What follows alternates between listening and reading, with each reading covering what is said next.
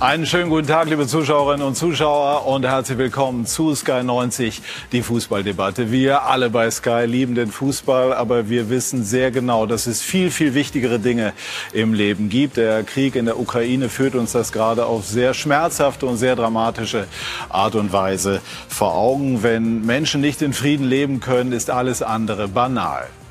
Dennoch wollen wir versuchen, durch eine engagierte Fußballdiskussion in den nächsten 90 Minuten für ein bisschen Ablenkung zu sorgen. Und Themen gibt es nun wahrhaftig genug. Das sind sie.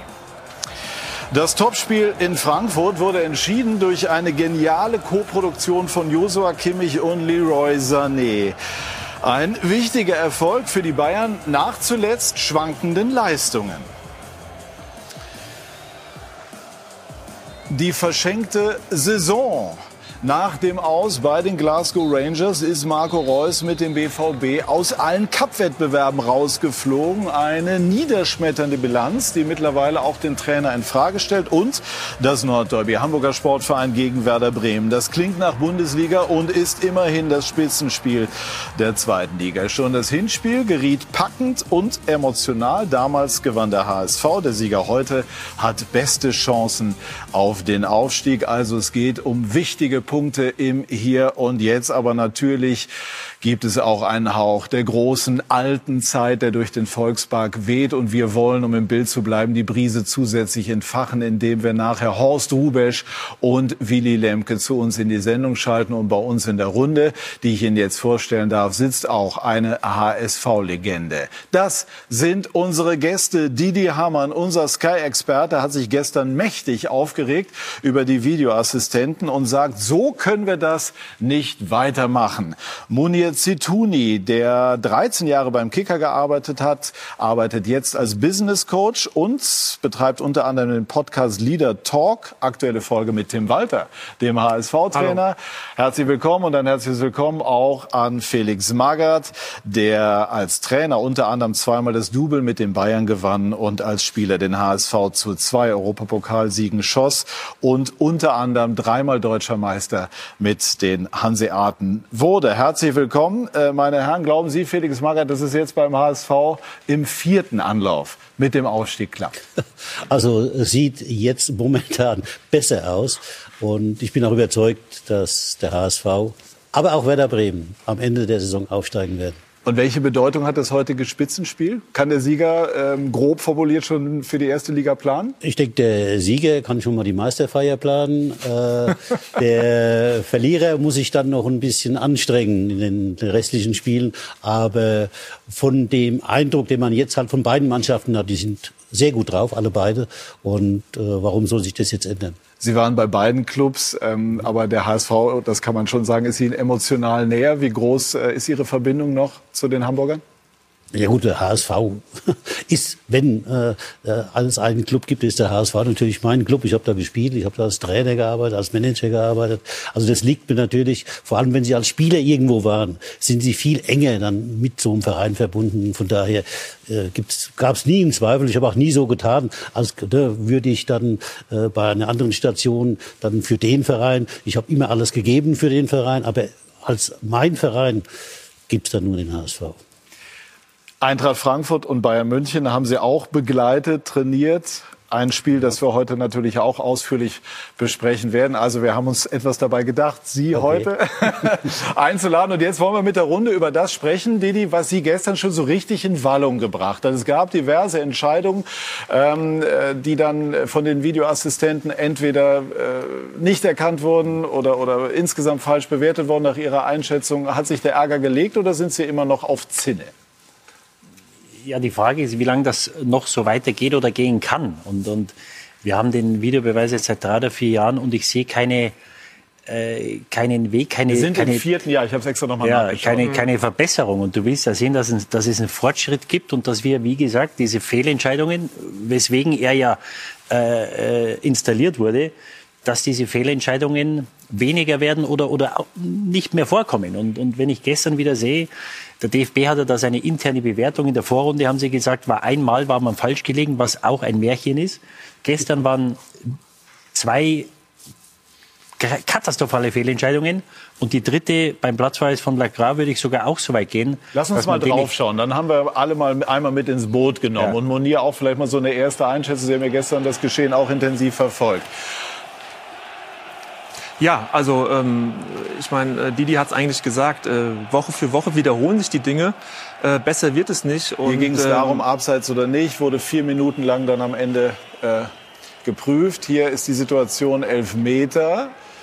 Ja, und da ist natürlich dann für die Freiburger gegen Hertha der Ärger verständlich auch von den von den Teams, wenn es die Möglichkeit gibt, sowas eben per Kamera überprüfen zu lassen. Und dann sieht man ja auch hier vorher eigentlich ein Foul stattgefunden hat vom Stürmer und da dann auch rot zu geben, das ist schon sehr hart hier eine Szene, wo Kruse nun ja ganz kurz, mhm. das war Kruse, den hören wir jetzt gerade. Max ja. Kruse, ganz kurz.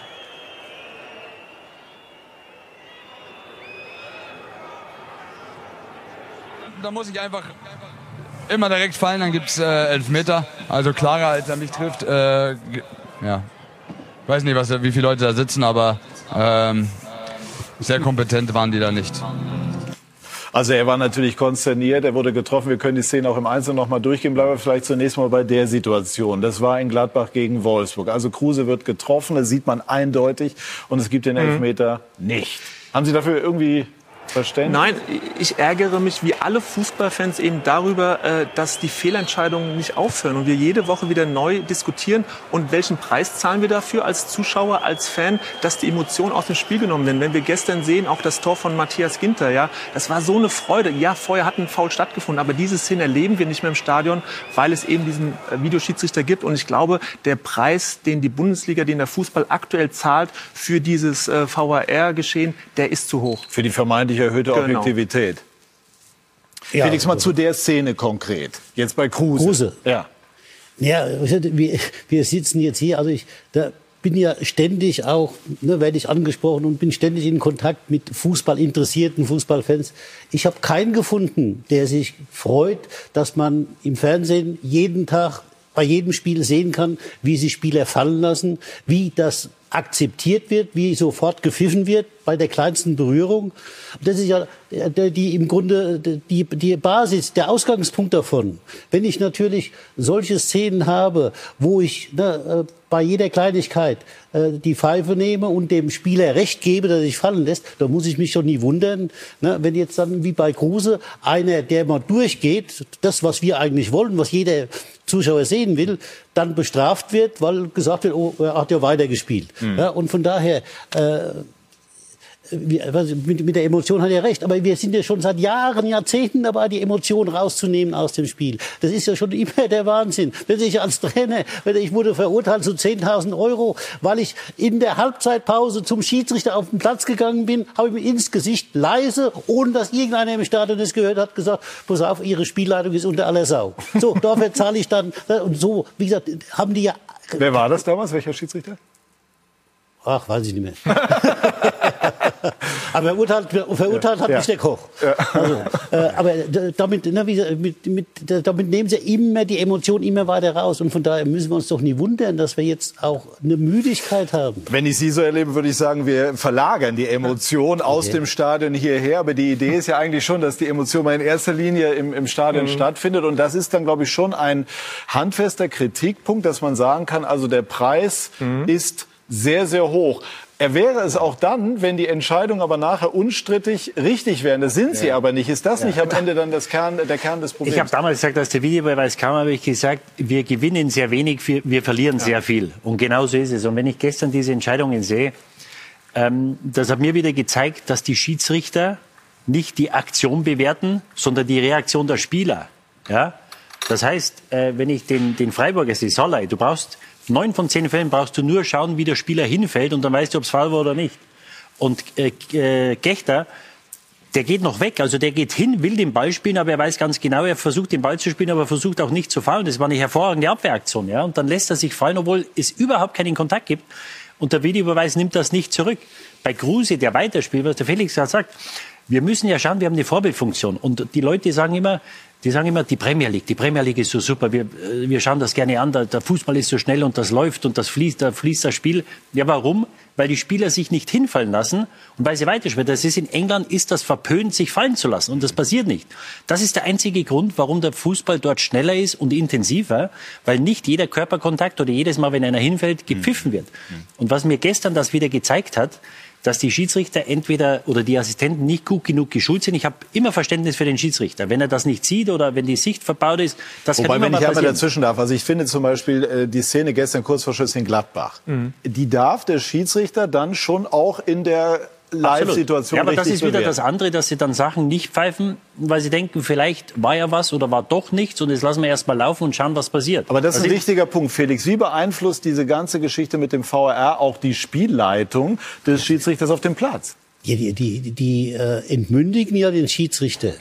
Also ich hätte mir, ich war immer für den Videobeweis, aber ich hätte mir nie vorgestellt, dass man das so macht, dass man den Schiedsrichter vorführt. Das ist so, ist so ganz klar. Der, der Schiedsrichter hat doch überhaupt keine äh, äh, äh, Entscheidungsfreiheit mehr. Entscheidungsfreiheit mehr. Wir haben ihm alles genommen. Ne, Er wird äh, ständig kontrolliert und wenn er jetzt bei der Szene jetzt gestern die, Mhm. die rote Karte äh, gegen die Wolfsburger, das ist ja ein Witz für sowas eine gelbe, eine rote Karte, den Spieler des Feldes zu erweisen. Er darf heute, also er durfte gestern nicht mehr mitspielen und er darf nächste Woche nicht mehr mitspielen, weil er im Gerangel mit dem Gegenspieler dann eine falsche Entscheidung getroffen und den Ball mit der Hand gespielt hat.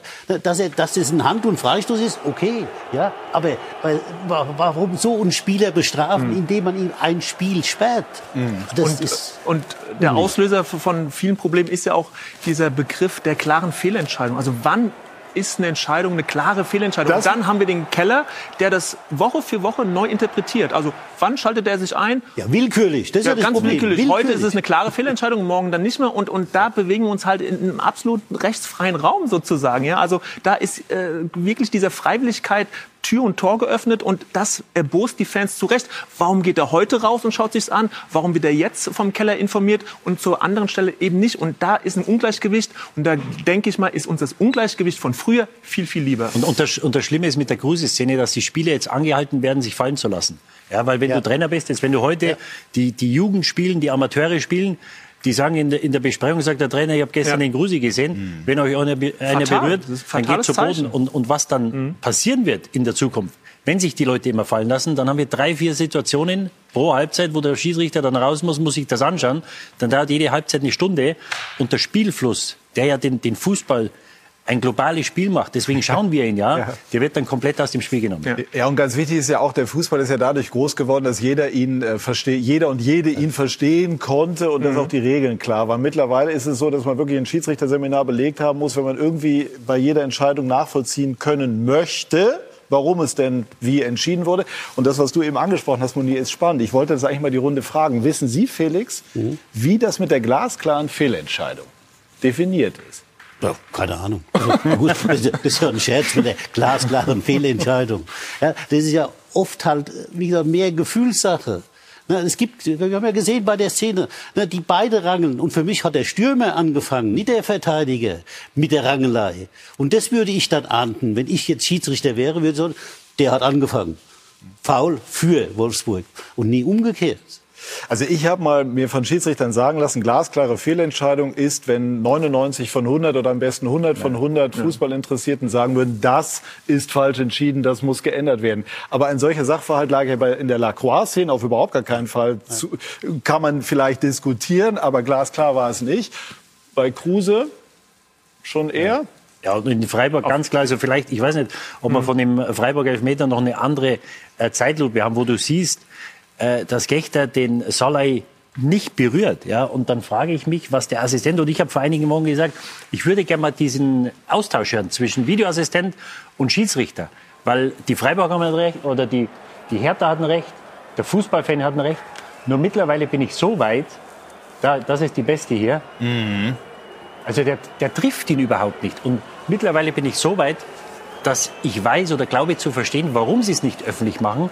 Weil ich glaube, wenn du die Konversation hier zwischen Schiedsrichter und Assistent mithörst, dann würden wir wahrscheinlich komplett vom Glauben auffallen, weil der Assistent muss ja irgendwas gesehen haben, was ihn dazu äh, gedrungen hat, dass er, dass er ihm sagt, äh, schau dir das nicht nochmal an. Und das ist für mich überhaupt nicht nachvollziehbar. Und wenn wir das hören würden, äh, dann würden wir wahrscheinlich äh, komplett vom Glauben abfallen. Ja. Vielleicht ist es besser so, dass wir das nicht hören. Ich meine, da ja. gab es eine, ich glaube, da gab es eine leichte Berührung. Aber wenn du dann auch die Fernsehbilder zur Verfügung hast und dann sagst in so einem wichtigen Spiel, auch für die Hertha, da geht es ja auch um den Klassenerhalt, ja. dann sagst, das ist ein Elfmeter.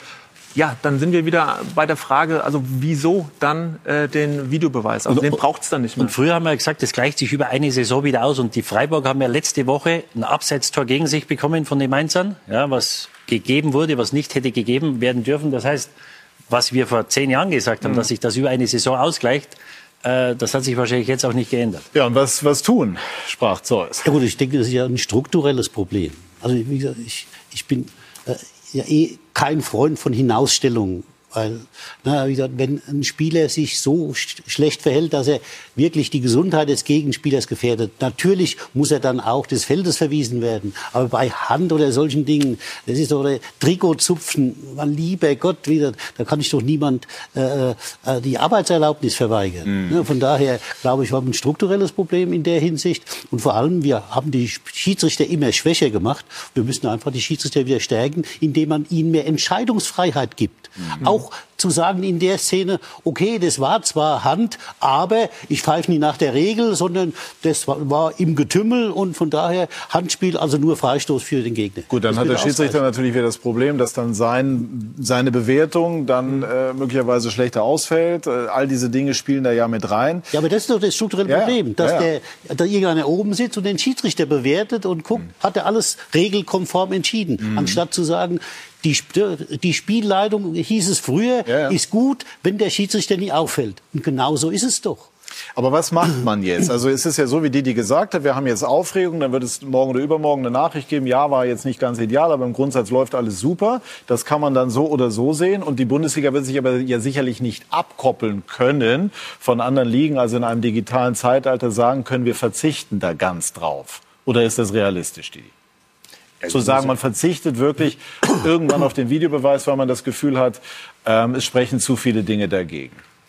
Ja, also als einzelner Verband wird das nicht passieren. Das war gestern auch bei, bei Manchester City gegen Everton eine katastrophale Entscheidung, kurz vor Schluss, wo Everton einen Elfmeter hätte bekommen müssen wegen Handspiel. Das heißt, die Probleme, die wir haben, die haben sie in anderen Ländern auch. Und die Frage ist halt, wie man das implementiert. Ich weiß nicht, ob die, ob die Videoassistenten, wie, inwieweit die geschult wurden. Ja, weil es natürlich was anderes ist, auf dem Platz eine Entscheidung zu treffen oder dann vom, vom, äh, äh vom Fernseher die, mhm. die Entscheidung zu treffen. Und ähm, ich glaube, als, als Ex-Spieler hat man da einen anderen Blick darauf. Und ich würde dringendst, würde ich Sie anweisen, dass Sie sich vielleicht mal den Rat holen. Ich, ich kenne viele, die mal gespielt haben, die sofort bereit wären, dort zu helfen.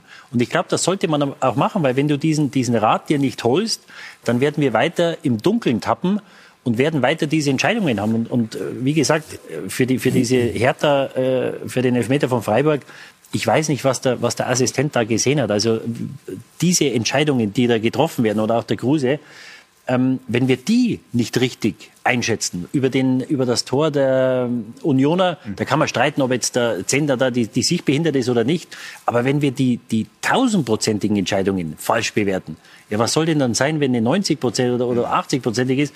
Das heißt, äh, wir, wir haben einen Regelwert geschaffen, gerade beim, beim Handspiel. Wir haben gestern ein Tor gehabt von Leverkusen, wo sich der eine an die Hand schießt und der Larry schießt den Ball rein. Das, ist ein, das ist, das ist ein reguläres Tor. Klar. Das ist ein reguläres Tor, aber wir haben ein wir haben immer versucht, mehr äh, Regeln zu machen und das noch, äh, noch detaillierter ähm, klar zu machen, was Handspiel ist oder was Foulspiel ist, was nicht. Und was wir machen, ist, wir verschiften, wir stiften mehr Verwirrung, wie es vorher war. Und, und äh, deswegen, wie der Weg ist, ich weiß es nicht, aber so wie es im Moment ist, das kann nicht weitergehen so. Schlusswort von Felix Magath dazu. Ich bin auf seiner Seite. Ich sage, normalerweise müssten mehr Praktiker da rein. In England zum Beispiel ist es so, dass die Trainer nach jedem Spiel den Schiedsrichter beurteilen. Mhm. Ja, für den Verband. Mhm. Und dann kommt auch Feedback von dem Verband. Mhm. Ja, da wird miteinander kommuniziert. Hier ist es ja völlig losgelöst. Die Schiedsrichter machen, was sie wollen. Spannend. Wir sprechen gleich, das war nämlich auch spannend, über die Bayern bei Eintracht Frankfurt, wichtiger Sieg für die München mal wieder zu Null gespielt und äh, auch das ein oder andere interessante Thema abseits des Platzes. Gleich mehr dazu bei Sky 90, die Fußballdebatte.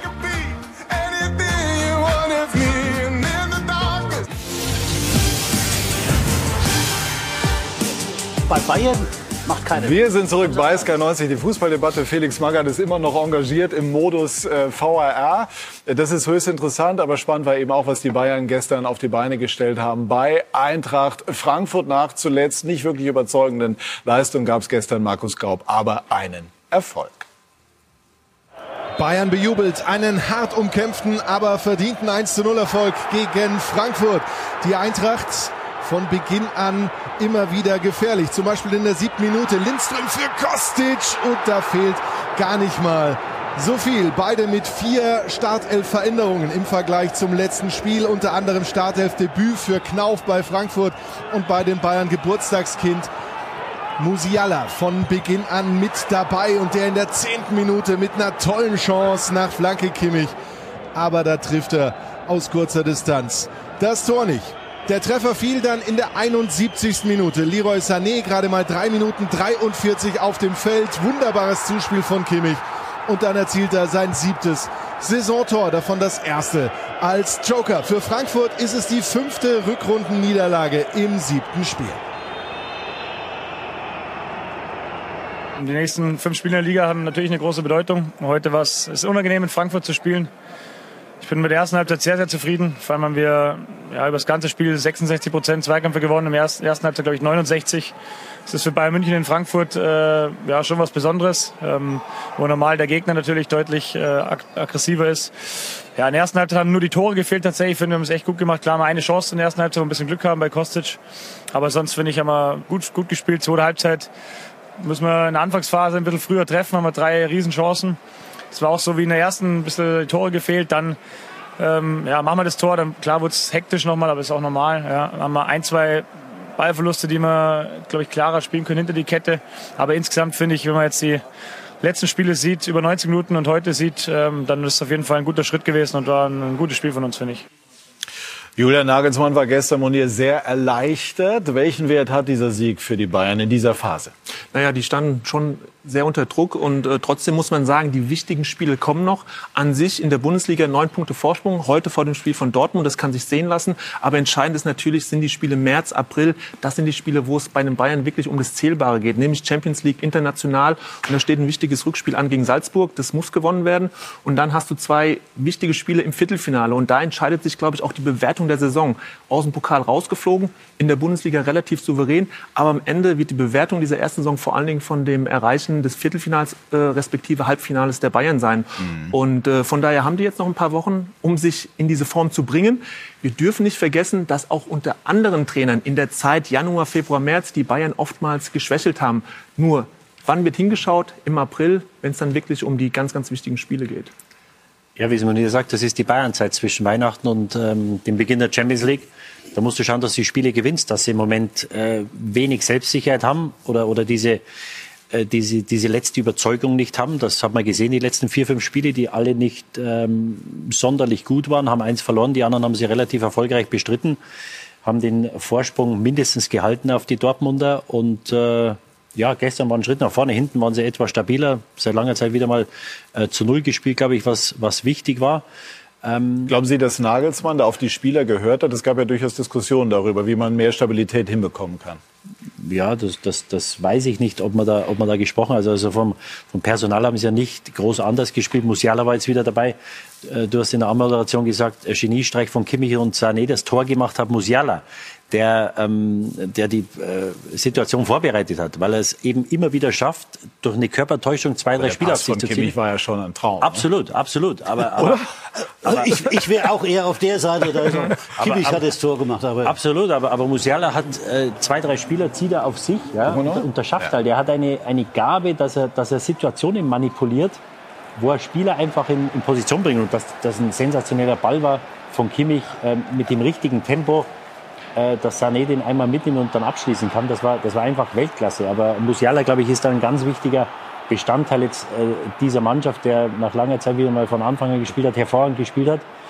Aber nochmal, Goretzka und Davis fehlen ihnen. Also ob sie diesen, diesen letzten Willen haben und auch die, die Klasse haben, ohne die beiden in der Champions League dann weiterzugehen, ähm, wage ich zu bezweifeln. Gut, aber gestern äh, war es ein erster Schritt. Das Geniale an dem Streich frühere Mittelfeldregisseur war Kimmich, also schön vollendet dann von Sané natürlich. Ja. Ich bin natürlich aber auch auf seiner Seite mit Musiala. Der bringt halt was anderes in das Spiel. Eben nicht das, was wir jetzt ständig nur sehen, nur noch dieses Ballgeschiebe, sondern er hat auch mal was Überraschendes. Er macht mal ein Dribbling und dadurch eröffnet er halt dann auch Räume für die anderen. Insofern, ne, ich glaube, dass es ein Spieler ist, den so eine Mannschaft auch braucht. Wie sehen Sie denn diese Diskussion, die aufgekommen ist über die äh, defensive Anfälligkeit der Bayern? Dreierkette, Viererkette, ja, wir, wir haben gerade drüber gesprochen. Äh, es, es, die, die, die Spiele der Wahrheit kommen jetzt erst. Was Pokal oder äh, jetzt Meisterschaftsspiele, äh, weiß ich nicht, ob man das wirklich bewerten kann. Ne? Auch gestern, Bayern war natürlich die bessere Mannschaft. Ne? Da hat natürlich Nagelsmann recht. Aber trotzdem haben die Frankfurter gut gespielt. Das war ein offenes Spiel. Das war nie ein einseitiges Spiel wie oftmals sonst. Und äh, von daher, äh, wie gesagt, die Bayern zu bewerten, sage ich, müssen wir im März, April, so wie er gesagt ja, hat. Man darf ja nicht ja. vergessen, trotz aller Defensivanfälligkeit, gerade nach dem Bochum-Spiel so ein bisschen herausgearbeitet oder war sichtbar mhm. natürlich, äh, haben die Bayern auch tolle Werte in die Saison sich erarbeitet unter Nagelsmann, was beispielsweise die Konteranfälligkeit angeht oder auch die Abschlüsse vom gegnerischen Tor. Das sind ja alles Dinge, die auch besser geworden sind sogar ne, gegenüber Flick und das darf man nicht vergessen. Und ich glaube, dieses Bochum-Spiel war natürlich so absolut für, eine, für die Bayern-Welt natürlich eine Katastrophe. Ja, wie kannst du in Bochum vier Tore kriegen? Und mhm. das hat die schon durcheinander gebracht vom Selbstverständnis her. Aber Felix wird mir vielleicht recht geben, als Trainer ist es natürlich eigentlich ein Geschenk. Wenn du beim VfL Bochum vier Tore kriegst, dann kannst du mit der Mannschaft arbeiten. Für dann, Bayern, ja. Ja, dann kannst du mit den, Mann, mit den Spielern arbeiten, ja. weil sie hören dir vielleicht in dem Moment richtig zu. Ja, nach dieser sportlichen genau. Katastrophe. Ne? Genau. Ja. Ja, Dann ist ja keine Katastrophe. Nein. Was haben die Bayern? Die verlieren gegen Augsburg. Nee, ich habe ja extra nochmal gesagt, also in dieser Zeit sportliche Katastrophe. Also nicht, also nur. Ne? Ähm, Felix, jetzt haben Sie ja das Double geholt, doppelt mit Doppelt, den Bayern. Ne? Und, und dann hieß es, na ja, gut, bei Bayern, das ist ja jetzt auch, das kriegen auch andere hin. Erlebt Julian Nagelsmann, der das Double in seiner Auftaktsaison schon nicht mehr holen kann, wie schwer es eben doch ist bei Bayern, lädt sich dann auch diese Titel zu finalisieren, die alle von dir erwarten. Ja gut, das ist halt, sag mal, das Los Bayern München ist halt jetzt, es geht letztendlich nur um die Champions League. Ne? Auch wenn er jetzt Pokal verliert, ist ja uninteressant. Das, das, das stört den FC Bayern nicht, sage ich. Nein, wie gesagt, so das bisschen Geld, das da im DFB-Pokal verdient wird, das holen sie woanders wieder rein. Insofern, es geht eigentlich bei Bayern nur um die Champions League. Ja, und natürlich Meisterschaft, aber Wer, wer soll jetzt dran glauben, dass die Bayern die Meister werden dieses Jahr oder nächstes Jahr? Äh, es ist nicht zu sehen, dass irgendeiner da ist, der ihnen wirklich den Titel streitig macht. Ähm, Sie haben ja Julian Nagelsmann durchaus, glaube ich, auch mal nicht ganz unkritisch öffentlich bewertet. Wie, wie sehen Sie ihn und, und, und, wie viel Erfahrung braucht man als Bayern-Trainer, um jetzt gerade in diesen Phasen auch, auch gut durchzukommen? Also ich möchte sagen, äh, ich beurteile keine Trainer, weil ich habe keine Ahnung, was Julian Nagelsmann bei Bayern macht, wie er trainiert, wann er trainiert, was er trainiert. So kann ich ihn gar nicht beurteilen.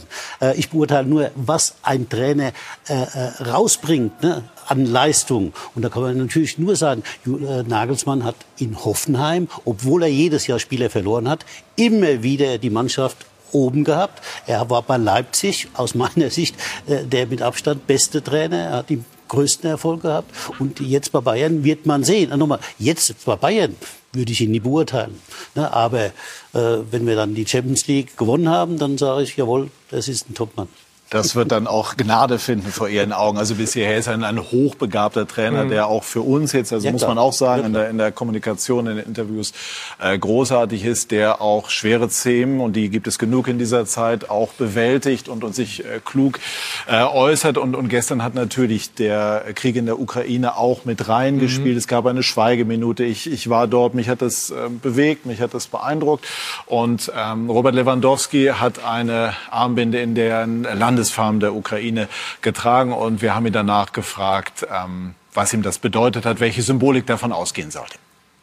Wir kennen Ihre Geschichte ja auch, Hassan. Äh, das haben Sie auch immer wieder geäußert, auch äh, in einer Dokumentation über die Bayern.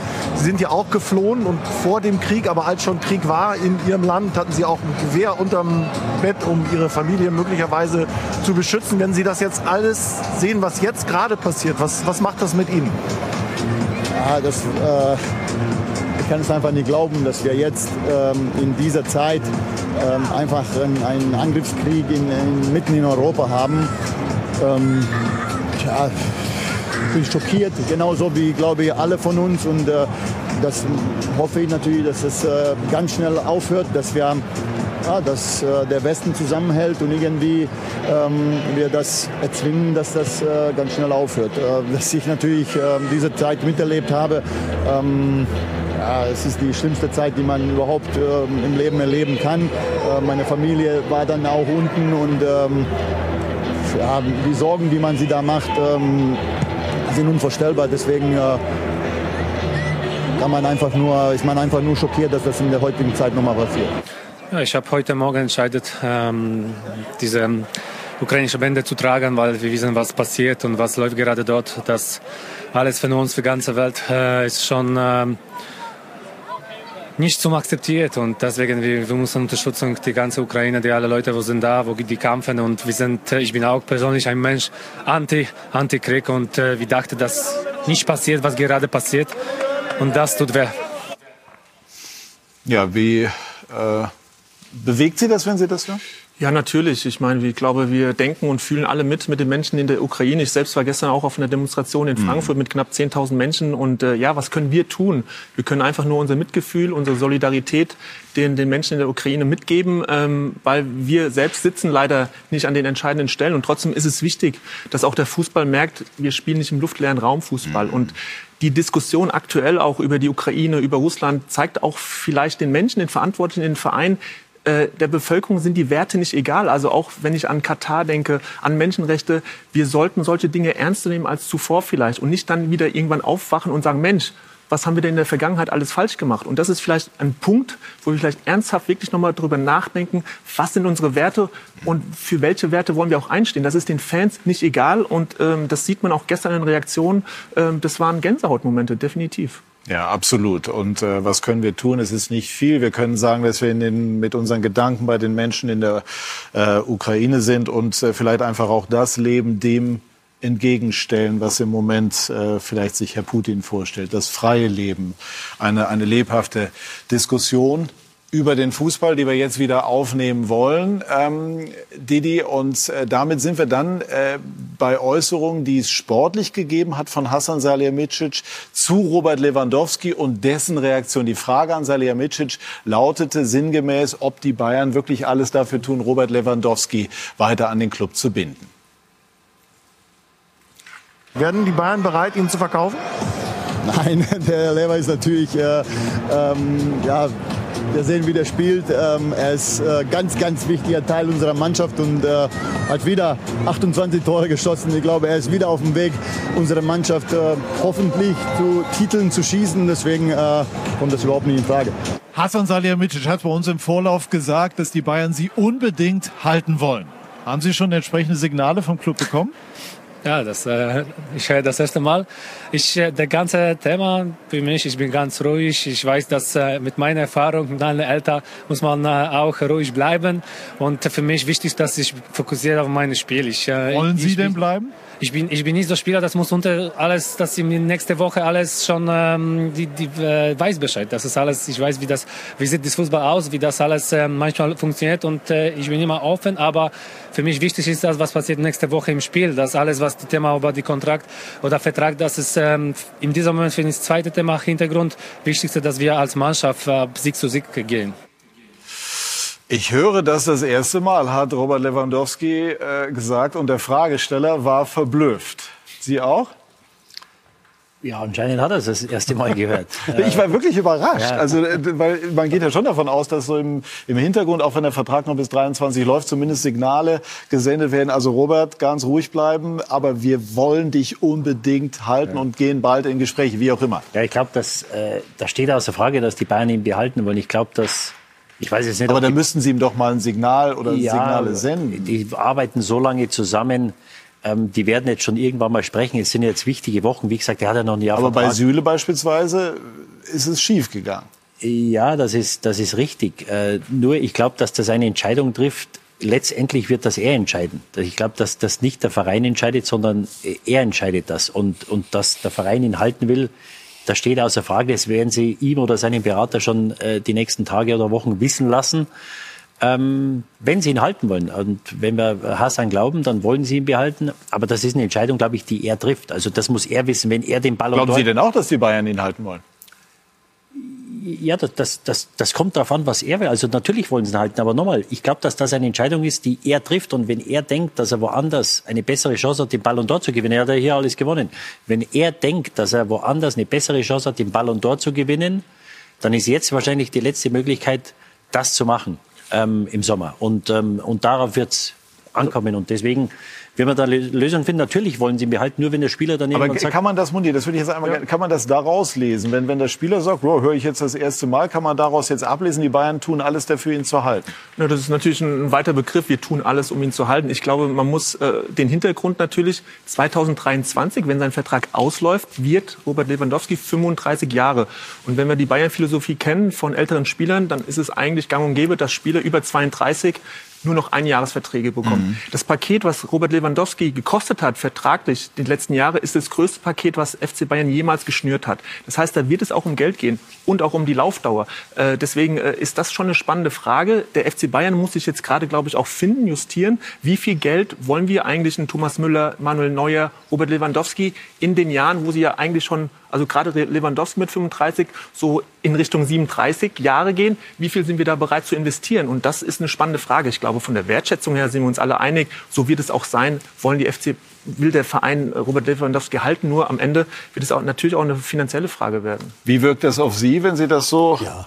sehen und hören? Ja, gut, ich weiß halt, wie die Praxis aussieht.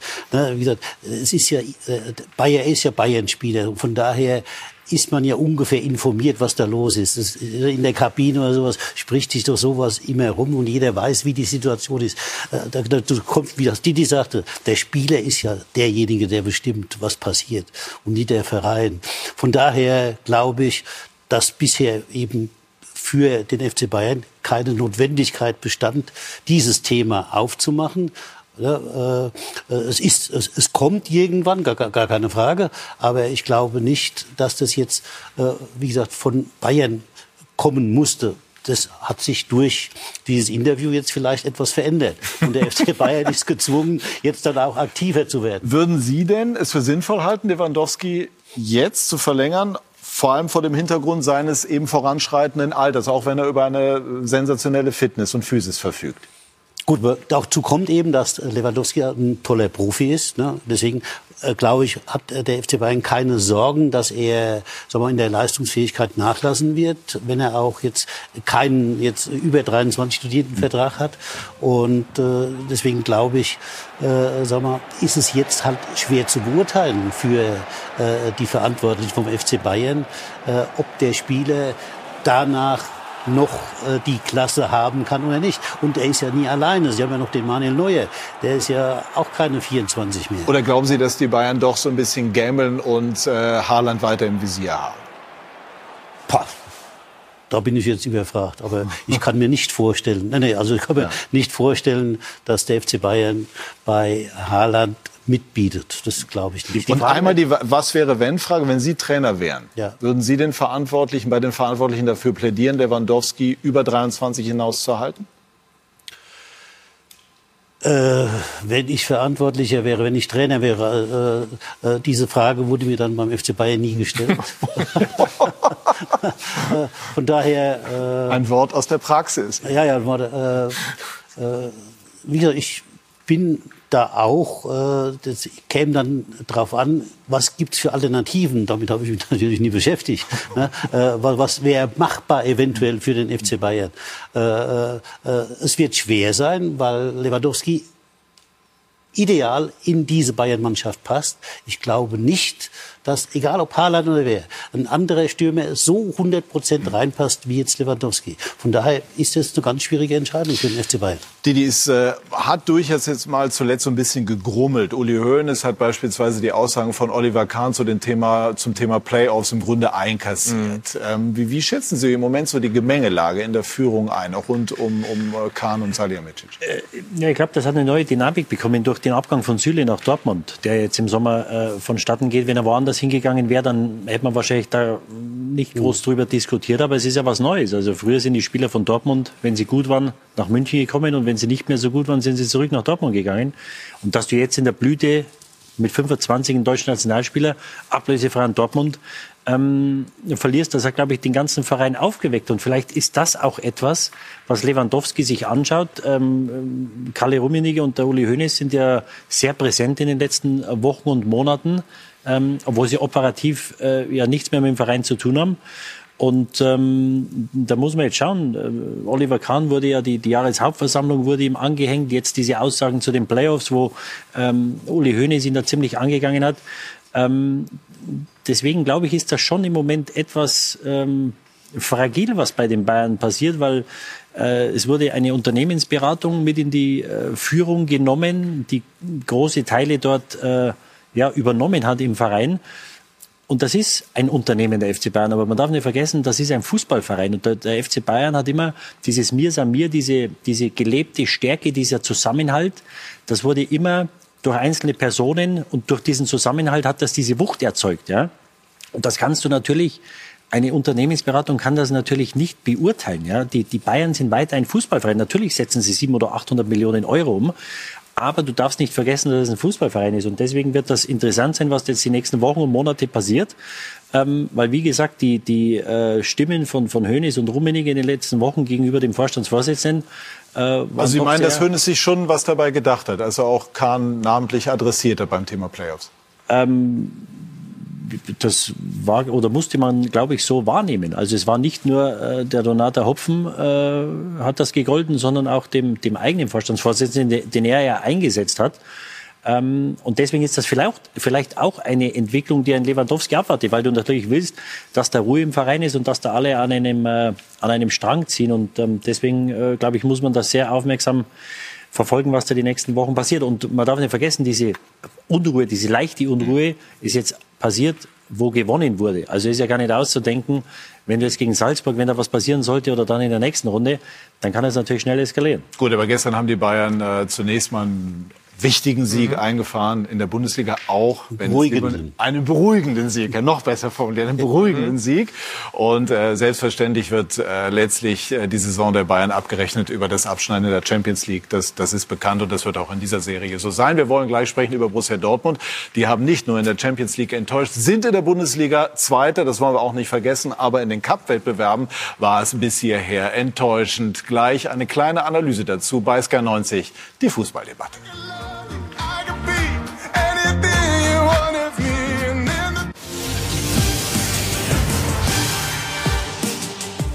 Wir sind zurück bei SK90, die Fußballdebatte, sprechen gleich über Borussia Dortmund, wollen aber noch mal einmal ganz kurz den Faden aufnehmen zum Thema FC Bayern. Sie kennen ja Uli Hoeneß, Ihre Aussage eben ließ auch tief blicken, als Sie gesagt haben, ich bin ja nicht gefragt worden. Wie, wie sehen Sie ähm, die Probleme oder das Thema ähm, auch Hoeneß, der doch äh, immer wieder Einfluss zu nehmen scheint? Ja, äh, das ist ein Problem, das man halt so nicht lösen kann. Ich denke mal, Manchester United ist die, dieselbe Ebene, dieselbe Problematik. Ein Mann, der den Verein über Jahrzehnte geführt hat, gemacht hat, wie beim FC Bayern, und der geht nicht von heute auf morgen weg. Der hat ja äh, seine ganzen Verbindungen noch im Verein und von daher wird er immer Ansprechpartner für viele im Verein sein. Und von daher bestimmt er immer noch mit, was in dem Verein passiert. Bestimmt mit? Ja. Oder noch mehr? Oder bestimmt. Alleine. nur, nur nicht mehr äh, offiziell. Und das heißt, dass die aktuell Verantwortlichen dadurch eine Problematik haben? Ja, natürlich. Also, ne, äh, äh, Hassan, äh, Hassan hat ein Problem damit, ne, weil er natürlich nie alles alleine entscheiden kann. Er muss, gehe ich mal davon aus, äh, sich mit äh, Uli Hoeneß absprechen, ne, wenn es um so Verträge wie Lewandowski, Neuer oder sowas geht. Das macht sicher die äh, Salihamidzic alleine. Würden Sie so weit gehen, zu sagen, der Einfluss von Hoeneß ist ein Problem? Nein, das Problem ist, dass wenn so eine äh, Figur abtritt, so einer, der so lange dieses bestimmt hat. Er hat den Verein ja über 30, über, über 30 Jahre aufgebaut und so hingestellt, wie er jetzt ist. Das können Sie nie lösen. Das ist halt so. Und von daher wird er immer irgendwo über dem FC Bayern schweben. Wird sich Oliver Kahn freischwimmen? Das wird ein Problem, glaube ich. Heißt? Ja. Ja, weiß ich, ob er sich freischwimmen will, das kann ich ja nicht sagen. Ich, ich habe keine Ahnung, was er tut, wie er es tut, äh, wie die Verbindung zu Uli Hoeneß ist. Hat er Verbindung, hat er keine? Wohin? Das weiß ich nicht, kann ich Ihnen nie beantworten. Aber es macht jetzt halt keinen guten Eindruck, ne, wenn äh, solche Kommentare kommen. Wird er dann auch kritisch hinterfragt, glauben Sie, im Verein? Wie gesagt, ich bin nicht im Verein. Ne, äh, wie gesagt, ich kann nur den Eindruck, den jemand jetzt halt durch solche äh, äh, Interviews hat, äh, wiedergeben, dass das zeigt, dass da Unruhe und ne, äh, irgendwo ne, keine klare Struktur da ist. Glauben Sie, dass Kahn sogar in Frage gestellt wird? Ich weiß nicht, ob er in Frage gestellt wird. Das kann ich nie beantworten. Ja, äh, es ist ein schwerer, ein ganz schwerer Job, den er übernommen hat als Vorstandsvorsitzender. Ne, dieses Unternehmen, diesen Unternehmen halt äh, äh, jetzt nach der Ära Höhnes zu leiten. Ja, so ist es auch. Ne? Und wir nochmal zur Einordnung: Bayern sind sportlich nach wie vor unterwegs und, und das ist ähm, ein ganz, ganz weites Feld. Und äh, das, was Felix Magath gesagt hat, ist, glaube ich, das Entscheidende. Äh, die Nachfolge solcher äh, Koryphäen wie Höhnes, Rummenigge anzutreten, wäre für jeden eine riesige Aufgabe. Wir kommen jetzt zu Borussia Dortmund. Marco Rose hat auch keine leichte Aufgabe. Wenn man das größere Bild entwirft, könnte man sagen, es ist dem BVB noch nicht geglückt, den neuen Klopp zu finden. Ähm, warum ist das eigentlich so? Das ist eine gute Frage. Endlich und mal. Ja, nein, es ist nein, eine von vielen guten Fragen. Nein, aber Dortmund ist ja schon seit Jahren mit dem Phänomen beschäftigt. Haltung, Mentalität, Einstellung. Unter Favre hatte man das Thema. Äh, Terzic hat das Thema im Übrigen auch angesprochen vor dem Pokalsieg. Also hat Der war ja auch umstritten. ja, und ne? hat auch Also- immer gesagt, Qualität ist das Ergebnis von Talent plus Mentalität und hat die Mentalität vermisst. Unter Favre gab es immer wieder diese Diskussion und auch Marco Rose hat von sich aus nach der Niederlage gegen äh, Berlin und St. Pauli auch von der Haltungsfrage gesprochen. Und das ist ein Thema, was die Borussen seit langem begleitet und äh, auch Marco Rose hat da noch keinen Schlüssel gefunden. Und das hat natürlich verschiedene Faktoren, glaube ich. Ähm, zum einen äh, Verletzung, also dass da keine wirkliche Konstanz da ist, aber zu anderen auch die Struktur der Mannschaft. Äh, Thomas Delaney, ein erfahrener Mann, der drei Jahre in Dortmund gespielt hat, der hat mal gesagt den Satz, hier sind viele junge Spieler, das ist so, als ob ich Gassi gehen würde mit zehn Hunden. Ja. Ja. Also da ist Bewegung und diese Inkonstanz, äh, die sorgt auch natürlich auf der Ebene der Mentalität für gewisse Auswirkungen. Da hat Dortmund es noch nicht geschafft, aktuell auch eine Balance zu finden. Würdest du sagen, der Kader ist überschätzt oder ist er nicht am Limit? Oder spielt beides mit rein?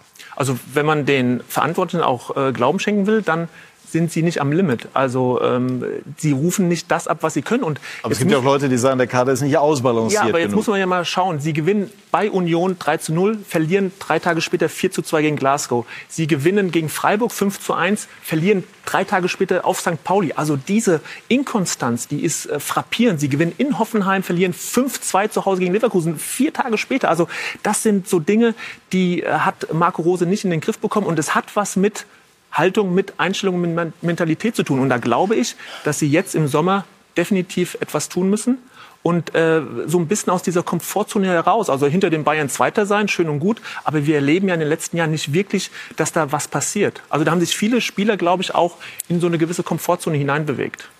Ja, wenn, wenn die Spieler schlecht spielen, ist natürlich einfach zu sagen, ähm, dass da dass da keine Balance im Kader ist. Ja, das, das, äh, das hängt irgendwo zusammen. Auf der anderen Seite, wenn sie besser spielen würden, dann würde diese Diskussion wahrscheinlich auch äh, nicht so äh, intensiv geführt Tut sie werden. aber nicht. Ähm, Delaney lässt mal gehen, auf der 6 haben sie keinen Spieler. Also man hat einen Chan geholt, der diese Position nicht begleiten kann auf der 6. Ähm, da fehlt ihnen eine und ich glaube, es fehlt ihnen ein schneller Außenspieler. Ein Knauf lässt man nach Frankfurt gehen. Ist ein junger Spieler, ja, aber der hat das Tempo, das ihnen, glaube ich, äh, fehlt. Äh, sie sind weit unter ihren Möglichkeiten, meines Erachtens. Sie sind in der Champions League ausgeschieden. Äh, nach sechs Punkten in den ersten beiden Spielen in der Gruppe, wo du weiterkommen musst. Gerade nach zwei gewonnenen Spielen. Und jetzt die Auftritte gegen Glasgow waren natürlich sehr äh, ernüchternd. Und ähm, ja, Marco Rose hat die Mannschaft nicht genügend weiterentwickelt. Ich glaube, da sind wir uns einig. Sie haben, glaube ich, nach 35 oder 36 Spielen zwölfmal verloren. Favre hat die doppelte Anzahl der Spiele gebraucht, um zwölf zu verlieren. Also das zeigt, wie sie dieses Jahr sich äh, präsentiert haben. Ähm, und nochmal, und du musst halt ein Umfeld schaffen, wo die wo du, wo du eine Basis schaffst und eine Struktur, wo du ihm alle Möglichkeiten gibst, erfolgreich zu sein. Ja, und die hat man meiner Meinung nach mit dem Verbleib von Terzic am Anfang der Saison hat man das nicht gemacht. Und wenn ich jetzt sehe, dass ein Terzic auch bei den Auswärtsspielen sitzt zwischen Watzke und Sammer, dann kann ich mir vorstellen, was der erzählt wird. Ja, und ich glaube, dass an ihm so lange festgehalten wird, solange sie eine Chance haben, Meister zu werden. Ähm, das kann heute vorbei sein. Wenn sie heute nicht gewinnen, glaube ich, dann ist die Meisterschaft so gut wie Augsburg wie ähm, äh, beendet für sie. Ja, dann in die Champions League werden sie kommen, die anderen sind zu weit mhm. hinten. Aber dass die äh, Ehe Dortmund, Marco Rose ähm, äh, ja, auf kurze Sicht meiner Meinung nach beendet wird, äh, steht für mich außer Frage. Wie kompliziert ist es? Bitte? Es ist, ist noch komplizierter. ja, äh, ich wollte sagen, wie kompliziert ist die Situation? Ja, ist noch komplizierter. Äh, denn äh, es gibt nie einen Grund, sondern mm. es, ist, es ist die Entwicklung bei Borussia Dortmund. Borussia Dortmund hatte mit Klopp einen Trainer, der war mit Watzke genauso eng wie Hitzfeld mit äh, Uli Hoeneß. Und das gibt natürlich einem Trainer unheimliche Kraft, wenn der Vorstandsvorsitzende so eng mit dir ist. Und wenn jeder Spieler weiß, oh Moment, bei dem Trainer, ne, da brauche ich nie äh, kritisieren. Mhm. Das kommt nicht an. Und von daher glaube ich, das ist das eine Problem, das wir noch nicht gelöst haben. Ne, äh, das andere, äh, wenn ich natürlich in der Situation bin wie Borussia Dortmund vor ein paar Jahren, dass ich talentierte, gute Spieler abgeben muss, habe ich auch ein Problem, weil das ist ja dann, wenn ich so Spieler verkaufe, äh, ein Zeichen an meine anderen Spieler, okay, äh, wir wollen nie unbedingt ganz nach oben. Ne? Wir äh, äh, bilden aus und verkaufen die Spieler gut, damit machen wir gutes Geld und damit sind wir zufrieden. Ne? Und der FC Bayern hat halt ne, dieses Mir san mir, ne, dieses Siegergehen, das fehlt dann halt bei Borussia Dortmund. Und deswegen ja, sehe ich dieses als Problematik insgesamt für den Verein, dass zum einen halt dieser Wille nicht unbedingt da ist, was wir dann jetzt mit Mentalität dann auch umschreiben und äh, zum anderen eben halt kein Trainer diese Macht hatte oder diese Kraft hatte, die Jürgen Klopp damals äh, bei der Meisterschaft hatte. Didi hat gesagt, das ist ähm, durchaus schwierig für Rose, dass das Terzic als, als äh, ja, Schattenmann oder wie auch immer da ist, der mit Dortmund den Pokal geholt hat, der jetzt in anderer Funktion ist. Alle bemühen sich immer zu sagen, nein, nein, das eine hat mit dem anderen nichts zu tun. Aber wie wird das für Rose sein? Wenn er weiß, im Grunde ein potenzieller Nachfolger für den Fall, dass es schiefgehen sollte, ist schon im Club. Äh ich glaube nicht, dass jetzt mal, äh, dass das Problem ist, denn äh, er, er, er konnte sich schon vorher denken, bevor er zu Borussia Dortmund gegangen ist, dass er an den Ergebnissen gemessen wird. Ne, also ne, für ihn war die Situation im Grunde klar. Also egal, ob Terzic da ist oder nicht da ist, er braucht Ergebnisse. Mhm. Ob jetzt Terzic einen Einfluss darauf hat, dass die Ergebnisse nicht da sind, das kann ich nicht sagen. Mhm. Ja, äh, ein Problem, sage ich, äh, äh, was in dieser ganzen Liga oft ist, ist, dass äh, Trainer meinen, mit ehemaligen Spielern noch Kontakt halten zu müssen. Das ist aus meiner Sicht eine Unsitte, denn es macht es jedem arbeitenden Trainer schwer, wenn ein Spieler dann noch mit dem vorhergehenden Trainer kommuniziert und dann sich mit dem austauscht. Und von daher, wenn das so wäre, dann wäre es natürlich ein Riesenproblem. Kurz und knapp, glauben Sie, dass Reus und Hummels noch höchsten internationalen Ansprüchen genügen? Äh, verstehen Sie, äh, so einfach äh, äh, kann man das nie runterbrechen, wie das natürlich Journalisten gerne nicht mehr machen. Äh, bei äh, Hummels bin ich sicher, er könnte, wenn die Struktur der Mannschaft anders wäre, eine gute Rolle noch spielen. Bei Marco Reus bin ich etwas erstaunt über die äh, sagen wir, äh, Betrachtung von Marco Reus. Äh, ich weiß nicht, äh, äh, na, wenn bei Länderspielen was anlag, war er nicht dabei. Na, wenn jetzt bei Borussia Dortmund, äh, gut, sie haben, glaube ich, mit ihm eine, zweimal Pokalsieg äh, eingefahren, aber äh, ob das der Maßstab dann ist für einen Spitzenspieler, weiß ich nicht. Also ich äh, sehe eben nicht, dass Marco Reus mal äh, derjenige war, der jetzt wie Lewandowski mal eine Meisterschaft geholt hat oder so. Ne? Und von daher wundere ich mich ein bisschen über die Beurteilung. Na, denn äh, für mich muss ein Spitzenmann auch Spitzenleistungen abliefern. Und Spitzenleistungen heißt dann sich zeigen, wenn es darauf ankommt. Und das tut er nicht. Nicht oft genug. Wenn, nicht konstant genug. Wenn, wenn, wenn du mir sagen kannst, wann er das gemacht hat, Sag mir's. Aber ich glaube, es gab schon viele Spiele, jetzt zum Beispiel äh, gegen Gladbach vor zehn Tagen, aber zugegebenermaßen 6-0. Nicht die, die äh, ganz hohe Ebene. Wir müssen jetzt sogar ein bisschen kompakter vorgehen, weil schon Okay. der frühere Mitspieler von Felix Magath in Hamburg, aber Wunderbar. trotzdem noch Nee, ich wollte einfach nur sagen, äh, dass die Struktur natürlich auch, und da gebe ich Felix Magath total recht, also ähm, willst du als Mannschaft unbedingt Meister werden? Ja, aber will der Verein auch? Also hat er in den letzten Jahren alles dafür getan, zu sagen, wir bilden eine Mannschaft zusammen, die das Zeug hat, die Bayern zu schlagen. Und das muss in die Köpfe rein. Und dieses Signal ist ganz oft eben nicht angekommen. Da wurde immer wieder wie es Felix Magath beschrieben hat, dann auch verkauft. Und auch jetzt die Diskussion rund um Haaland. Es gibt nichts Schädigenderes Ja. als diese Diskussion für die Mannschaft, für den Verein. So, Didi Hamann schmunzelt schon. Und ich glaube, Felix kann auch schmunzeln, denn ich drehe mich mal um und sehe, Horst Rubesch und Willy Lemke sind schon da, können uns auch schon verstehen, hoffe ich. Ja, wir hören schöne, Sie. Wir hören euch. schöne Grüße in den Norden. Wir machen eine ganz kurze Pause und dann melden wir uns und äh, bringen euch unter anderem mit Felix Magath zusammen. Bis gleich, wir freuen uns. Prima, danke. Ciao. Alles meine Freunde.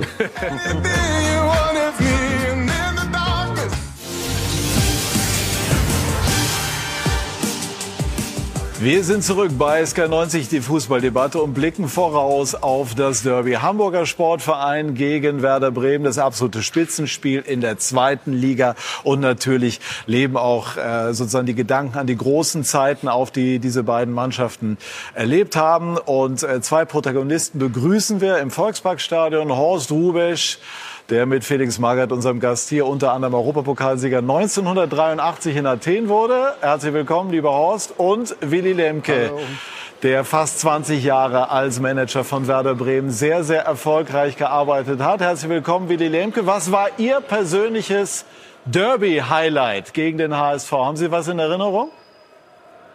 Ja, da habe ich mehrere Dinge in Erinnerung. Aber über 2009 will ich jetzt nicht sprechen. Äh, Da war ich auch nicht im Stadion. Aber äh, was äh, für mich se- sehr, sehr schön war, war 1993 äh, ein Spiel vom HSV. Vorletztes Meisterschaftsspiel. Ergebnis weiß ich nicht mehr ganz genau. Das muss irgendwie 5-0 gewesen sein, kann, glaube ich, sein. Und da waren die Bayern stinkesauer auf uns, weil sie dachten, wir hätten irgendwas abgesprochen. Also wir haben immer freundschaftliche Beziehungen zum HSV gehabt, aber dass da irgendwas abgesprochen war, ist Blödsinn. Und wir, da erinnere ich mich natürlich, dann waren wir ein Tor vor Bayern München und sind dann auch verdient deutscher Meister geworden. Ne, Horst? Ja, geschenkt gab es vom HSV nie was für euch. Nee. Horst Rubesch, wie war es ähm, bei Ihnen? Haben Sie noch ähm, so ganz spezielle Derby-Momente im Kopf? Ja, speziell nicht, aber ich weiß immer, dass es knapp war. Es war ja immer eng. Wir haben ja teilweise bei der Deutschen Meisterschaft Punkt für Punkt da gestanden nebeneinander. Und äh, am Ende des Tages äh, ja, waren wir dann letztendlich doch Deutscher Meister und äh, haben dann die Ehrenrunde mit dem Flieger von Schalke aus mit dem Flieger über Bremen gedreht. Das ist so eine Geschichte, die man dann Ja. einfach nie vergisst. Da waren wir schön sauer. Ja, kann passieren. Ja, Felix, Felix Magath lacht auch. Felix? Horst, hallo. Hi, grüß dich. Hallo Felix. Hey, danke nochmal für die schönen Grüße zuletzt. Dafür die, Horst. Wie gesagt, bin froh, man sieht es ja auch an der Mannschaft. Da sind aber wieder Junge drin in der Truppe beim HSV. Das macht dir richtig Freude. Ja, Horst Rubesch verantwortet den Nachwuchs, das merkt man im Moment. Ein Wort, bevor wir uns erst noch mal schöne alte Bilder angucken zur Atmosphäre. Heute dürfen 25.000 rein, immerhin. Wie nehmt ihr das bisher wahr? Ja, es macht wieder Spaß, wenn man auf den Platz kommt, also zumindest auch schon vom Parkplatz aus hier rüber geht. Endlich wieder Zuschauer, endlich wieder so ein bisschen Smalltalk. Und man sieht, die, die Leute laufen sich, glaube ich, warm im Moment. Ja, bei mir ist es so, da bin ich nicht ganz so glücklich. äh, Das werden alle verstehen. Deshalb begrüße ich das auch außerordentlich, dass äh, zu Beginn des Spiels eine Gedenkminute eingelegt wird, weil das, was in äh, der Ukraine passiert, das können wir nicht einfach so abschütteln. Und äh, das ist gut, dass wir Solidarität zeigen. äh, Nach dem äh, unglaublichen Überfall Russlands gegen die Ukraine. Und das, also wenn Sie mich persönlich jetzt oder wenn ihr mich persönlich anspricht, das belastet uns alle, glaube ich, sehr. Aber viel, vielleicht kann man es mal in den zwei Stunden vergessen und sagen, wir freuen uns heute über ein faires und anständiges Fußballspiel. Bloß die Begrifflichkeit Kampf, wenn wir heute über einen Fußballkampf und Fight auch reden, dann denke ich, mit, mit Angst und Schrecken an das, äh, was im Augenblick mit den Menschen in der Ukraine passiert. Ja, da haben Sie völlig recht, Willy Lemke. Wir haben schon im Verlauf der Sendung das auch angesprochen. Also wenn Menschen nicht in Frieden leben können, ist natürlich alles andere banal. Und äh, dennoch versuchen wir jetzt in, in diesen 90 Minuten auch in dieser Sendung vielleicht für ein bisschen Ablenkung zu sorgen, wohl wissend, dass das nicht wirklich die wichtigen Dinge des Lebens verändert. Aber wir alle wünschen uns Frieden äh, in der Ukraine. Also da, da sind wir uns alle einig und ähm, wollen jetzt dennoch mit einem Schmunzel, mit einem Augenzwinkern auf die großen Zeiten schauen, die die beiden Nordrivalen, der Hamburger Sportverein und Werder Bremen, Jürgen Müller, miteinander erlebt haben. Hamburg, Bremen, Nordderby. Der kühle Norden läuft oft etwas heiß bei diesem Duell. So war es beim 2 zu 0 Auswärtssieg im Hinspiel. So war es in all den Jahren zuvor. Das Knistern fängt vielleicht schon äh, zwei, drei Tage früher an als, als äh, ein normales Bundesligaspiel und ähm, das kriegt man auch als Spieler mit. Das allererste Liga Nordderby 1963. Bremen gewinnt klar mit 4 zu 2, so sehr sich Uwe Seeler auch müht. Werder ist in den 60ern die klare Nummer 1 im Norden, wird 1965 sogar Meister. Silbertellerchen und der überlebensgroße Siegerkranz für den neuen deutschen Meister ehren eine Elf, die sich nicht zu verausgaben brauchte, um auch in diesem Spiel zu beweisen, dass sie die Mannschaft der Zukunft ist. Kurios wird's in den 70ern. Weil Schiedsrichter Eschweiler die Trikots zu sehr ähneln, muss Werder nach der Pause im HSV-Dress spielen. Anfang der 80er, die große Zeit des HSV. Satt wie Magath den Ball hier im Tor unterbringt. Im Meisterjahr 82 wird Werder mit 5 zu 0 demontiert durch drei Rubesch-Tore. Ein Jahr später wird der HSV Europapokalsieger der Landesmeister. 1 zu 0 gegen Juve durch Magath. Der Trainer Ernst Happel, der Manager Günther Netzer. Ende der 80er beginnt Werders große Zeit. Mit Trainer Rehagel und Manager Lemke gibt's einen internationalen und vier nationale Titel. Und Willi nahm das Bad in der Spielermenge. Er wurde reichlich nass gemacht und hatte seine Badekappe vergessen. Werder und der HSV. Die Rivalität war immer groß. 2009 gibt's vier Derbys in drei Wochen in drei Wettbewerben. Im Pokal-Halbfinale hält Tim Wiese drei Elfmeter und wird zum Helden. Im UEFA Cup kommt Bremen wegen einer Papierkugel, die den Ball ablenkt, ins Finale. Ein Stück Fußballgeschichte. Das Nordderby. Früher wie heute faszinierend. Und diesmal geht es um so viel wie lange nicht mehr. Beide wollen endlich zurück ins Oberhaus. Ist ein Nordderby. Ähm, ich glaube, jeder weiß, was es auch bedeutet, äh, ein Nordderby vor der Brust zu haben. Hamburg, Bremen, Nordderby. Die Faszination ist ungebrochen. So, und dieser Film war der Beleg dafür, welche Wucht Traditionsvereine im sportlichen, im allerbesten Sinne entfalten können. Didi Hamann hat auch ähm, Erinnerungen äh, sozusagen noch mal vor Augen geführt bekommen. Sie sind als Junge zum HSV-Fan geworden. Waren Felix Magath, Horst Rubesch Idole von Ihnen? Absolut, absolut. Also die Mannschaft mit, mit Jakobs, mit äh, Jimmy Hartwig. Hieronymus äh, ja, Wehmeier. Hieronymus Wehmeier, genau. Äh, mit denen bin ich aufgewachsen und ich habe Felix erst vor kurzem gesagt, äh, dass das natürlich das äh, Champions League Finale oder das Landesmeisterfinale 83 in Athen war dann endgültig der das Spiel, als ich dann zum HSV-Fan wurde. Ich war in München, du hast da glaube ich mal einige Tore gemacht. 4-3 waren sie 3-1 hinten gegen die Bayern, haben 4-3 gewonnen. Uli Stein im Tor. Das heißt, ähm, ja, äh, immer noch große Sympathien für die Hamburger. Ja, und ich habe eben Felix Magath gefragt, als der Film lief, als er den äh, Ball mit links in den, in den Winkel geschweißt hat, erinnerst du dich noch daran? Nein. Also die Übersetzung, ich habe so viele schöne Tore gemacht, da kann ja auch mal, da kann ja auch mal eins durchrutschen. Horst Rubesch, war Felix Magath Ihr wichtigster Vorlagengeber im Verein? Ja, war einer der wichtigsten. Ja, Also Manni ich denke natürlich, mal, Karls, klar. Ja. Nein, aber er war zu der Zeit, sag ich mal, einer der besten Mittelfeldspieler, die ich in Europa gesehen habe. Und äh, wir waren alle halb froh, dass er bei uns immer gespielt hat, mit seinem linken Fuß. Und äh, nein, ich brauche, glaube ich, Felix auch nicht in den Himmel leben. Er war wirklich ein, ein Könner ersten Grades. Willi Lemke, schauen wir mal auf das, was wir heute erleben. Warum glauben Sie, hat Werder sich unter der Regie von Ole Werner doch äh, deutlich verbessert? Also wir hatten ja ein sehr schwieriges Jahr oder man kann fast sagen zwei schwierige Jahre und äh, hatten dann den Skandal um unseren Herrn Anfang mit der, mit dem, mit der Fälschung des Ausweises, äh, Impfausweises.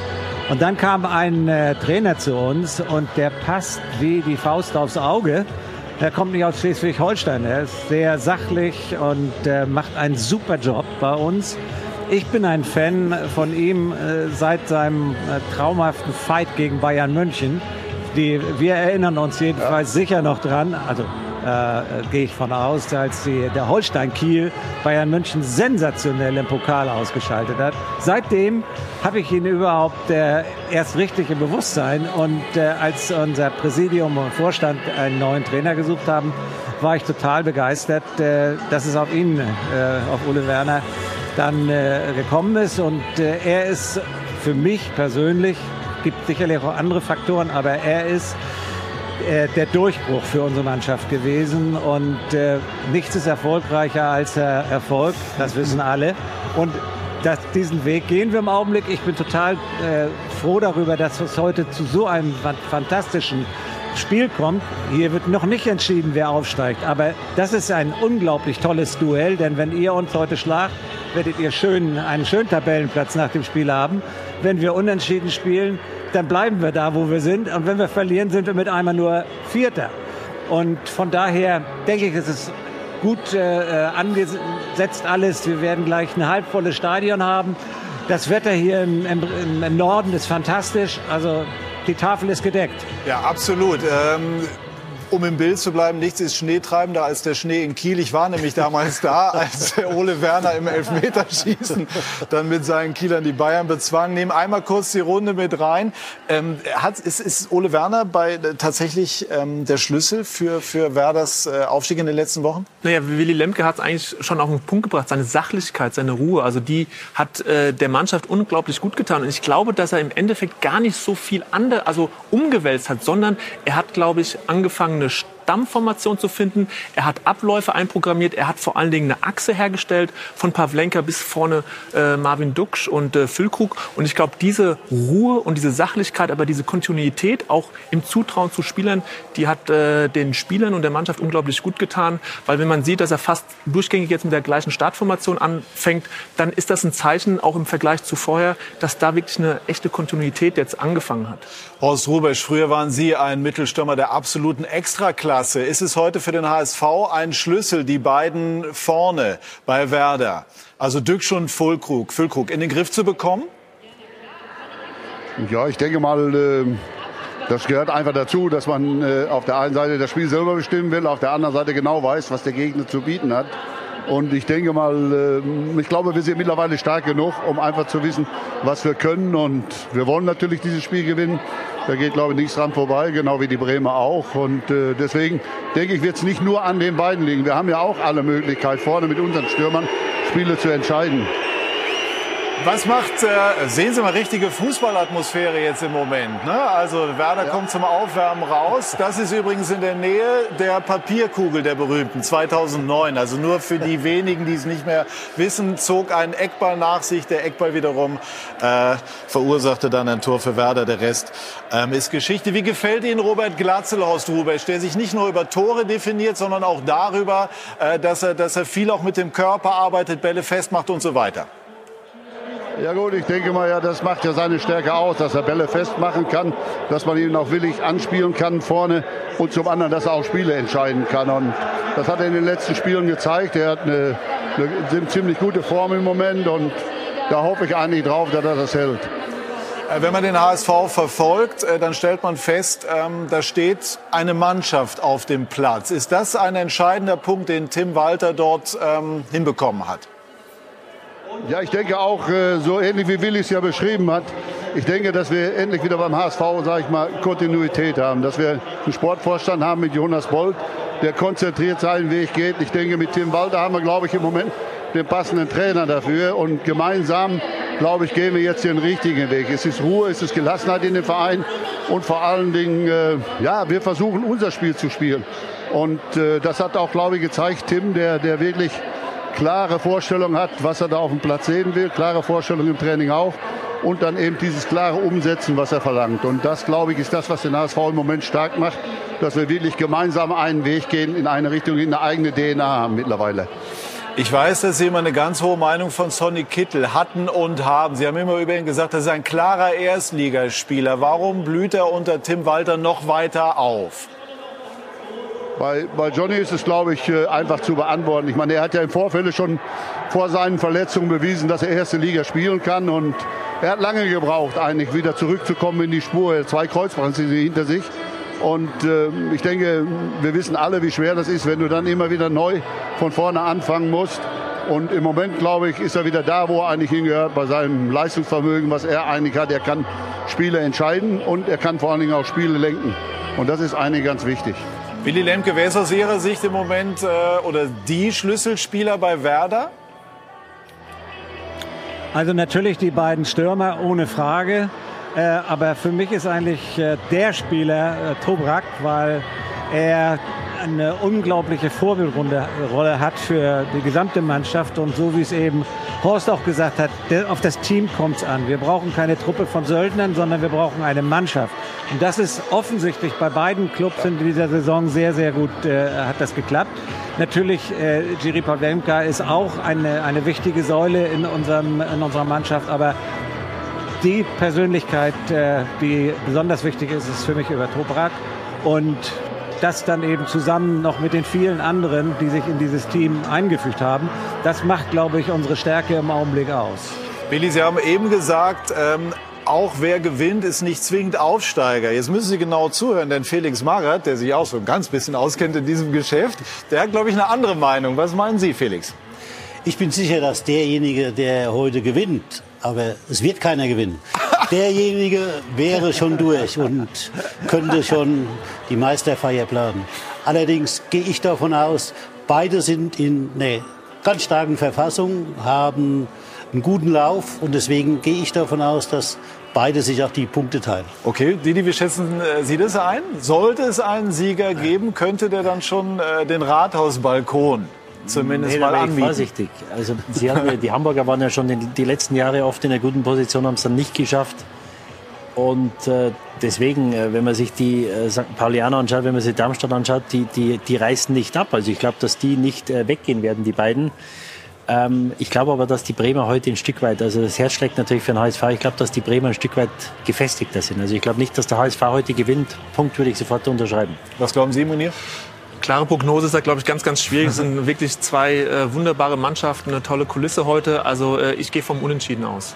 Horst Rubesch, was wird inhaltlich dieses Spiel prägen und auch entscheiden? Ist es für den HSV elementar, das eigene Spiel, diesen Stil, den Tim Walter versucht, viel Ballbesitz, Dominanz, viele Positionswechsel und so weiter, durchzuziehen? Ja, ich denke, genau das wird sein. Dass man letztendlich, wir spielen zu Hause und äh, da gehe ich eigentlich davon aus, dass wir versuchen, das Spiel zu machen, zu bestimmen und auch zu entscheiden. Also alles andere macht für mich keinen Sinn. Ich glaube, man kann hier nicht taktieren oder auf Abwarten spielen, sondern man muss sein Spiel hier machen und ganz klar aufzeigen, was man will. Und deswegen glaube ich auch, dass der HSV das Spiel heute gewinnt. Geht der HSV hoch, Horst? Ja, ob er hochgeht, weiß ich nicht. Äh, die Frage haben wir ja eben schon mal gestellt. Ich glaube nicht, dass dieses Spiel entscheidend ist für den Aufstieg. Ich meine, wenn man sieht, wie eng das alles zusammen ist. Man hat gestern gesehen, Darmstadt in der letzten Minute das Tor macht und schon stehen sie wieder oben. Es wird also eng bleiben, glaube ich, bis zum letzten Spieltag. Willi, abschließend vielleicht auch die, die Prognose über das Spiel hinaus für Werder? Also äh, Felix hat ja Ahnung vom Fußball äh, und Didi hat, glaube ich, auch eher gesagt, dass äh, es ein äh, Unentschieden heute gibt.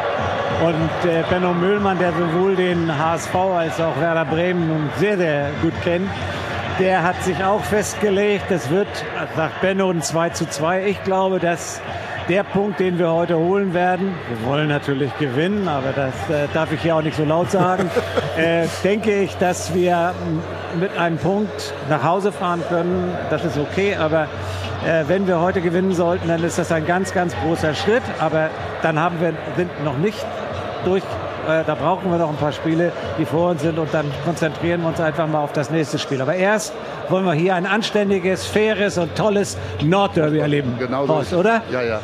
Das sind wir ja einige gewohnt normalerweise. Ja, dann lassen wir das als Schlusswort stehen. Ich sage äh, ganz herzlichen Dank. War wunderbar, Sie zu hören, zu sehen. Dankeschön. Genießen Sie dieses Spiel. Felix, Vielen vielleicht Dank. noch persönliche. Danke. Grüße. Ja, an die beiden, auch an Willi. Trotzdem, Willi, du wirst mir verzeihen.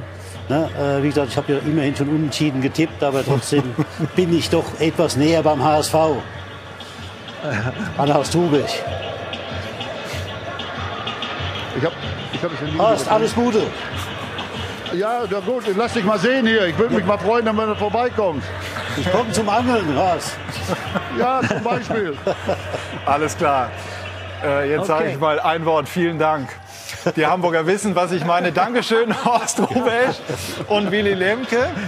Und Danke. ähm, also das hat viel, viel äh, Spaß gemacht, Vorfreude auf dieses Spiel. Aaron Hunt werden wir nachher auch in, im Rahmen unserer Berichterstattung erleben, der, der beide Teams ähm, oder bei beiden Teams ähm, gespielt hat. Gibt es jemanden, der dann heute zum Derby-Helden werden könnte?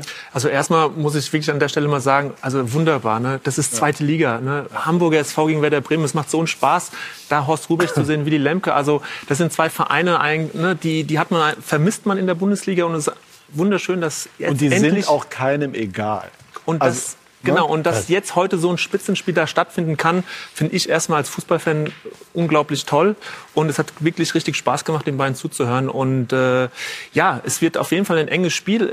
Ich meine, ein Spiel, was für Tim Walter, seiner Mannschaft, auch der Ment- Mentalität total entgegenkommt. Weil es ist ein Trainer, der natürlich sagt, wir wollen bestimmen, wir wollen. Du hast ihn ja im Podcast Ja, ich habe erlebt. ihn im Podcast gehabt und das kommt in jeder Silbe bei ihm zum Ausdruck. Also er Mhm. will seine Spieler dazu animieren, mutig zu sein, nach vorne zu gehen. Und das ist natürlich heute ein Spiel, wo er seinen Spielern sagen wird, hey, das ist euer Spiel heute, wir gehen drauf, wir zeigen, dass wir heute zu Hause spielen. Und deswegen bin ich, gehe ich fest davon aus, dass der Hamburger SV heute eine tolle Leistung abliefern wird. Aber auf der anderen Seite haben wir natürlich auch mit Bremen eine Top-Mannschaft und deswegen wird sich das am Ende Werder auch noch von den Fans verabschiedet worden, gestern mehrere tausend Fans, ne, also mit dem Bus und so weiter. Das sind natürlich dann schon die viel zitierten äh, Gänsehaut-Momente. die Ja, gut. ja, bitte? Die, die Veteraner haben natürlich aber, denke ich, vielleicht auch ein bisschen.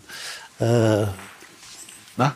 Ja, Wut wollte ich jetzt eigentlich nicht sagen. Im Bauch von dem Hinspiel. Ja. Nämlich, ne, das ging ja 0 zu 2 aus und das war ja. waren ja auch viele heiße Szenen. Wir waren ja, ja. damals auch hier nach dem Spiel. Ne? So. Von daher denke ich mal, wie gesagt, es ist eine Top-Partie heute. Mhm. Didi. Ja. Sind das die Spiele, für die man Fußballer ist, auch Ja, wenn absolut, es die absolut. zweite Liga ist? Ja, absolut. Da wird, äh, auch wenn es so 25.000 sind, da wird super Stimmung sein heute. Und das sind die Spiele, äh, die du nachspielst auf dem Bolzplatz, wenn du fünf, sechs, sieben Jahre alt bist.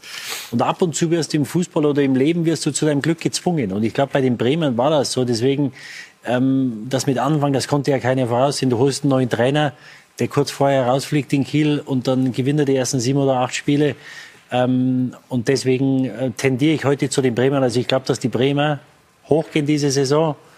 Ja, und äh, der HSV muss man schauen. Also ich hoffe es natürlich, aber wie gesagt, Darmstadt Pauli ist dabei und, und die Schalke sind auch nicht zu vergessen. Die Nürnberger äh, mit dem gestrigen Sieg auch wieder dabei. Also das wird relativ eng, aber ich glaube, diese ganze Konstellation mit Anfang, äh, Werner kommt dahin, ich glaube, dass das in Stein gemeißelt ist, dass die Bremer dieses Jahr hochgehen. Ein Minütchen haben wir noch, Felix Magath, wenn ich Sie so erlebe, so, so vital, so engagiert und, und, und unglaublich auch emotional. Greifen Sie noch mal an als, als Trainer, auch in der Bundesliga? Wer weiß es? Aber Ich äh, weiß es nicht, ich frage. äh, Also, gesagt, äh, ich bin jetzt äh, zwar schon nicht mehr ganz so jung, aber ich glaube, wenn ich jetzt die ganze Liga betrachte, wenn ich jetzt den ganzen Fußball betrachte, glaube ich halt, dass wir äh, den in den letzten Jahren etwas verwissenschaftlicht haben. Und ich glaube, dass ein bisschen Praxis und auch Erfahrung in der Liga fehlt. Denn wenn wir uns mal umgucken, es ist ziemlich jung. Ne? Und äh, es ist bei einer guten Mannschaft hat, hat sich jetzt immer in die Waage, jung und alt.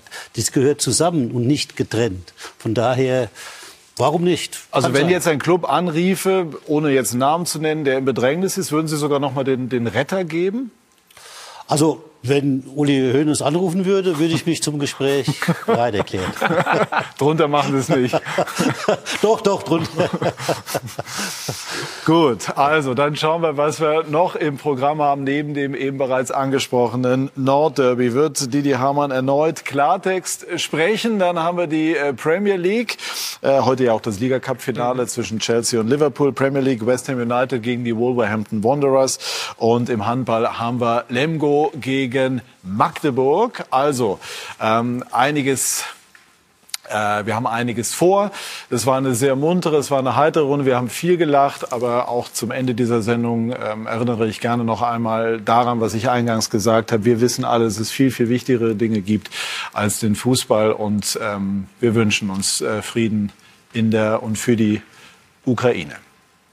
In diesem Sinne sage ich ganz herzliches Dankeschön, liebe Zuschauerinnen und Zuschauer und bis bald. Tschüss und auf Wiedersehen.